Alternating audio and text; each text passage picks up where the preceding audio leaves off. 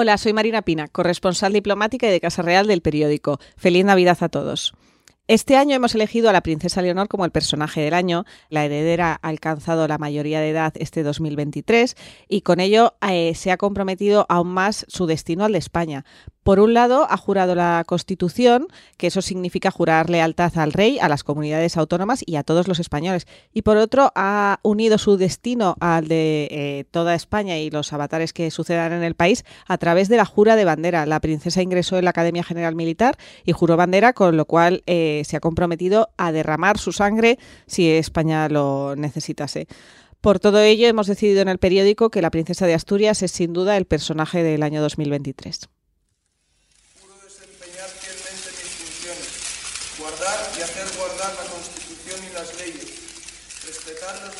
Hace 37 años, el príncipe Felipe juró la Constitución ante las Cortes. Ahora, siguiendo la tradición, pero en una España bien diferente, su hija, la princesa Leonor, está a punto de vivir el acto más trascendental de su vida, el día en el que cumple la mayoría de edad. Soy Javier Atard y hoy es lunes, es 30 de octubre. El Mundo al Día, un podcast del mundo.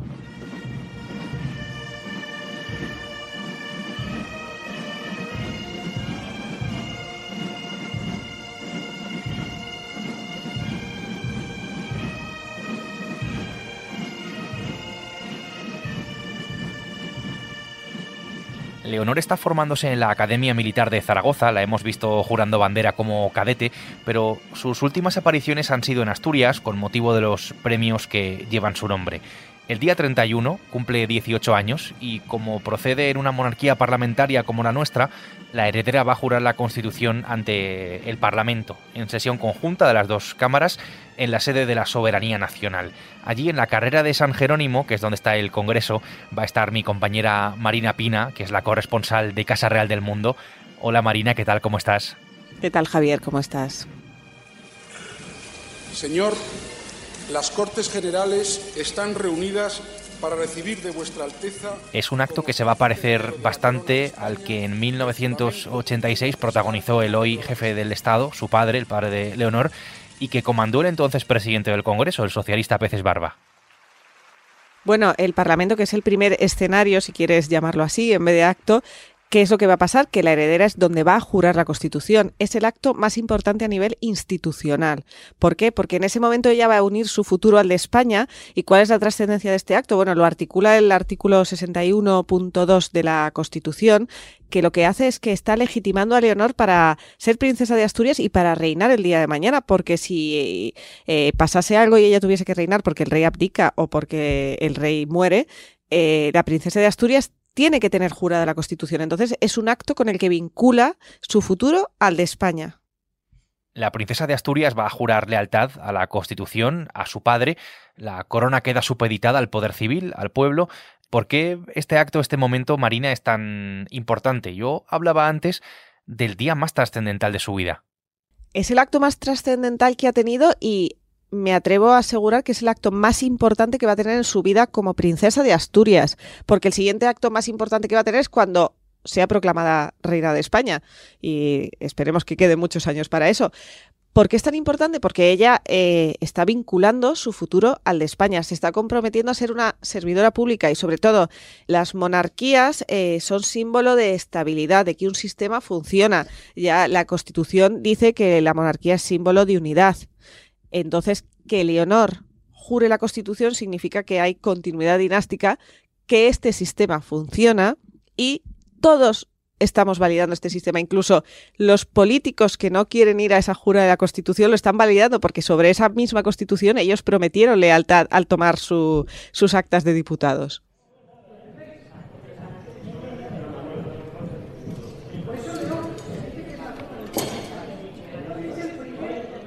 El Congreso de los Diputados se ha estado preparando desde hace unos días para albergar este acto. Se ha preparado una tarima especial sobre la tribuna de oradores, similar a la que se colocó en la proclamación del rey Felipe VI como rey de España.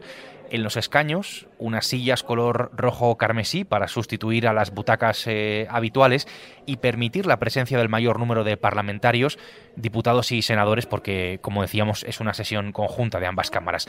Por cierto, allí no van a estar, no vamos a ver a todos los eh, parlamentarios de todos los grupos, ni los de Esquerra, ni los de Junts, ni los de Bildu, tampoco sorprendentemente los del PNV.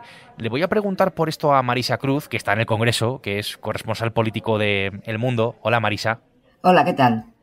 Marisa, ausencias de todos los partidos nacionalistas e independentistas para este acto solemne. Sí, bueno, en realidad esas ausencias eh, a los que seguimos la, actividad del Congreso, y yo creo que también la mayoría de los ciudadanos, eran ausencias que un poco se daban por descontadas. Eh, son partidos, como bien has dicho, Esquerra Republicana, Junts, eh, Bildu, el BNG, que, mm, por ejemplo, no acuden nunca a las rondas de contactos que abre el rey para designar a un candidato a la investidura. Ellos se declaran abiertamente republicanos y combaten también abiertamente la monarquía. Ha habido multitud de iniciativas suyas eh, en el Congreso intentando pues, eh, investigar eh, la actividad del rey emérito, acusando a la Casa Real de corrupta y de ladrona. Estas iniciativas no han sido aceptadas a trámite por la mesa del Congreso, pero ellos lo han intentado en reiteradas ocasiones, con lo cual la ausencia de estas formaciones eh, pues era una cosa que se daba por descontada. No así la del Partido Nacionalista Vasco, porque, por ejemplo, el Partido Nacionalista Vasco sí estuvo presente cuando juró la Constitución Felipe VI y sí es un partido que acude a la llamada del rey cuando el rey convoca, pues como he dicho antes, las rondas de contactos para designar a un candidato a la investidura.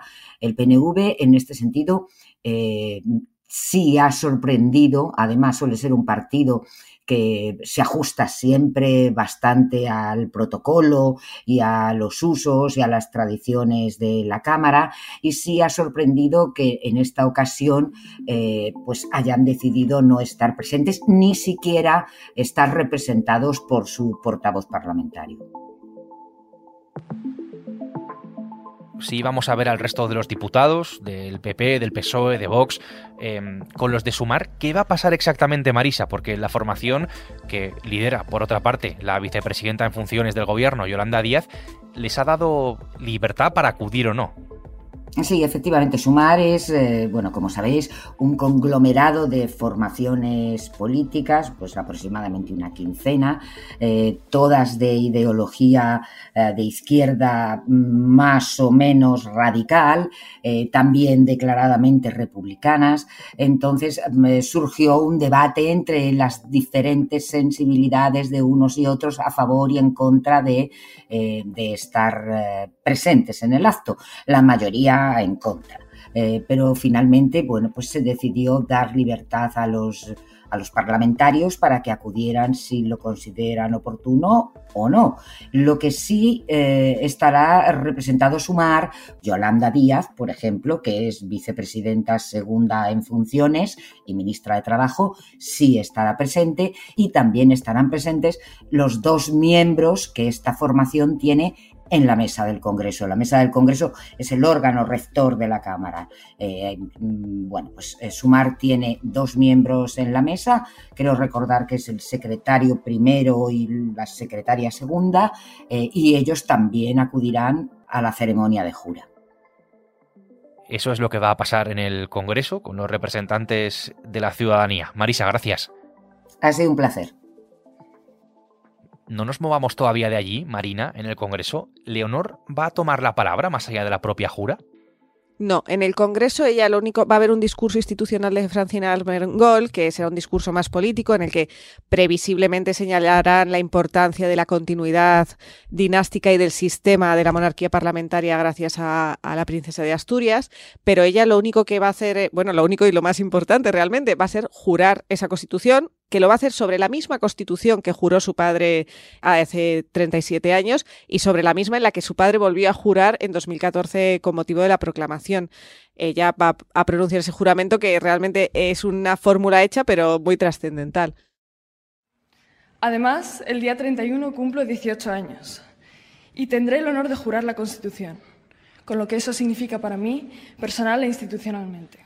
Está teniendo un mes clave en su vida, Leonor. Después de la jura de bandera, ella pronunció estas palabras sobre su papel, su papel institucional, ¿no? En el Teatro Campo Amor de Oviedo ante los premiados de este año. Hasta ahora solo hemos hablado del primer acto, de la propia jura, en el Congreso de los Diputados, pero después de ese momento, el segundo momento se producirá en el Palacio Real. Bueno, eh, los oyentes, sobre todo los que tengan más de 37 años o quizás más de 40, si vieron la, jura de la Constitución de Felipe VI, pues eh, va a pasar prácticamente lo mismo. Eh, después de, que jure la Constitución en, en, el Congreso de los Diputados, va a haber una pequeña parada militar y luego ellos van a ir en un coche, en un recorrido cerrado hasta el Palacio Real y allí se le va a imponer la orden de Carlos III. Primero habrá un besamanos en el Salón del Trono, es la segunda vez que ella participa en un besamanos porque ya participó en el 12 de octubre, pero este es el besamanos en el que todo el mundo va a saludarla a ella, evidentemente. Y a continuación eh, se trasladarán los invitados, bueno, no todos los invitados, sino los miembros del gobierno y representantes de los eh, tres poderes del Estado al Salón Carlos III, que es una sala pequeña dentro de las dimensiones del Palacio Real, donde le impondrán eh, la Real Orden de Carlos III.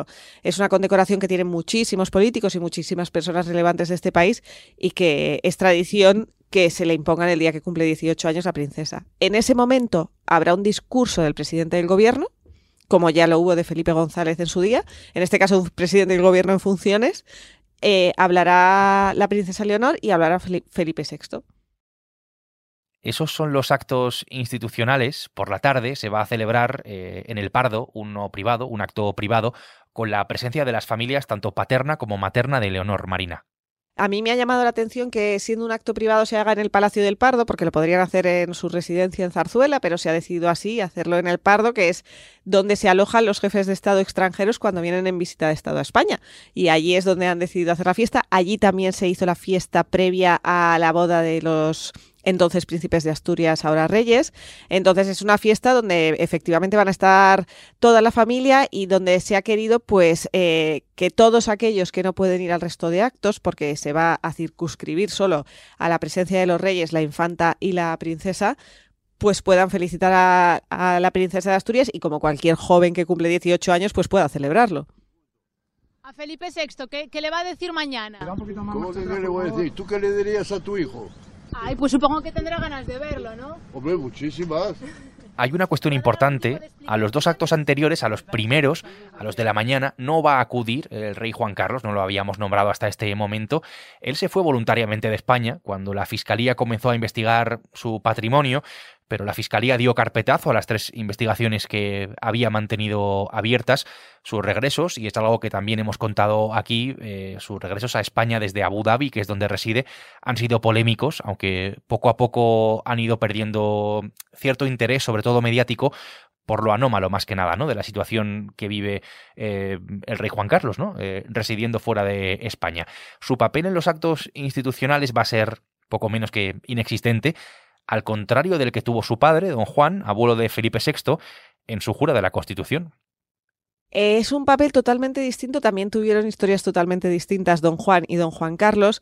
Don Juan se le quiso dar un papel relevante en la jura de la Constitución de, Felipe VI, entonces príncipe de Asturias, y sin embargo han decidido que don Juan Carlos no esté. Esto se decidió después de una conversación privada vía telefónica entre Felipe VI y don Juan Carlos, en donde el rey le volvió a recordar la serie de actos que él ha llevado, no te digo de actos privados, sino primero él abdicó, después él se retira de la vida institucional y después él fija su residencia en Abu Dhabi. Entonces, eh, al exponerle todos estos pasos, don Juan Carlos acaba entendiendo el deseo de la familia de que esté, pero que esté solo en la parte privada, porque ya no tiene un papel institucional. Esto va en perjuicio del papel de doña Sofía, que teniendo aún una actividad institucional, pues no, no va a ningún acto, pero parte de una conversación privada entre padre e hijo.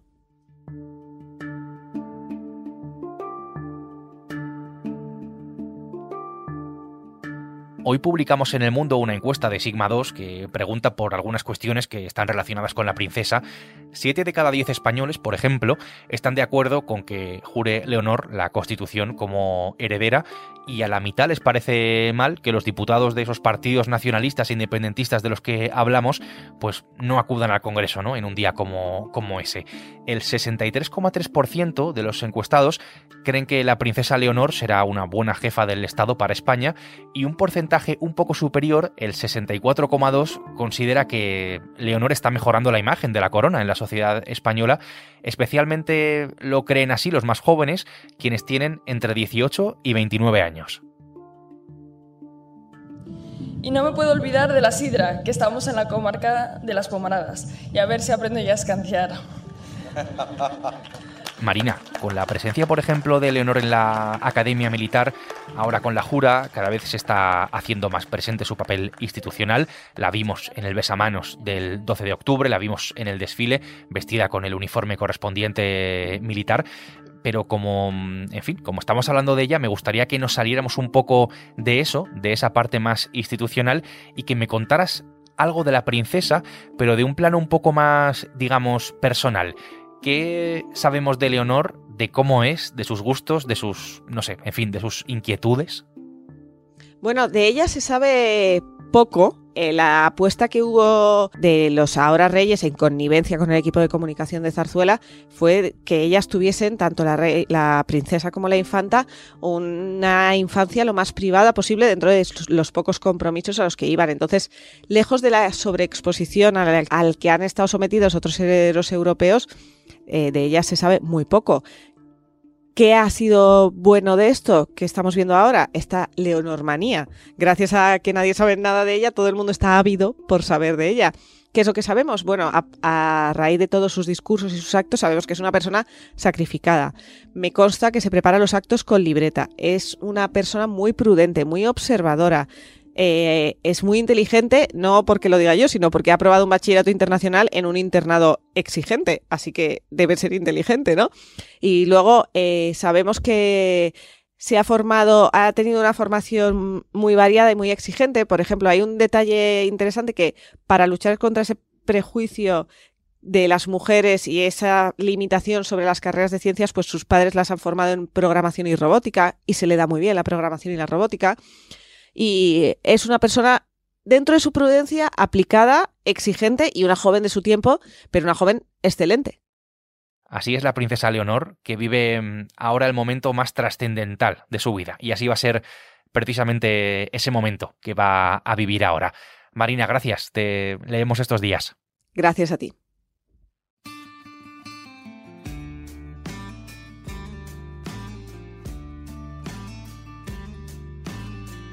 Marina Pina, corresponsal de Casa Real, ha hecho posible este episodio de El Mundo al Día en el que hemos escuchado desde el Congreso a Marisa Cruz. El Mundo al Día está todos los días en elmundo.es, en la web del mundo y en las principales plataformas de audio. Ahí también, donde además, ya lo sabes, te puedes eh, suscribir. Mañana será martes y aquí estaremos, será eso sí, con una nueva historia. Hasta entonces, gracias por estar al otro lado y saludos de Javier Atard.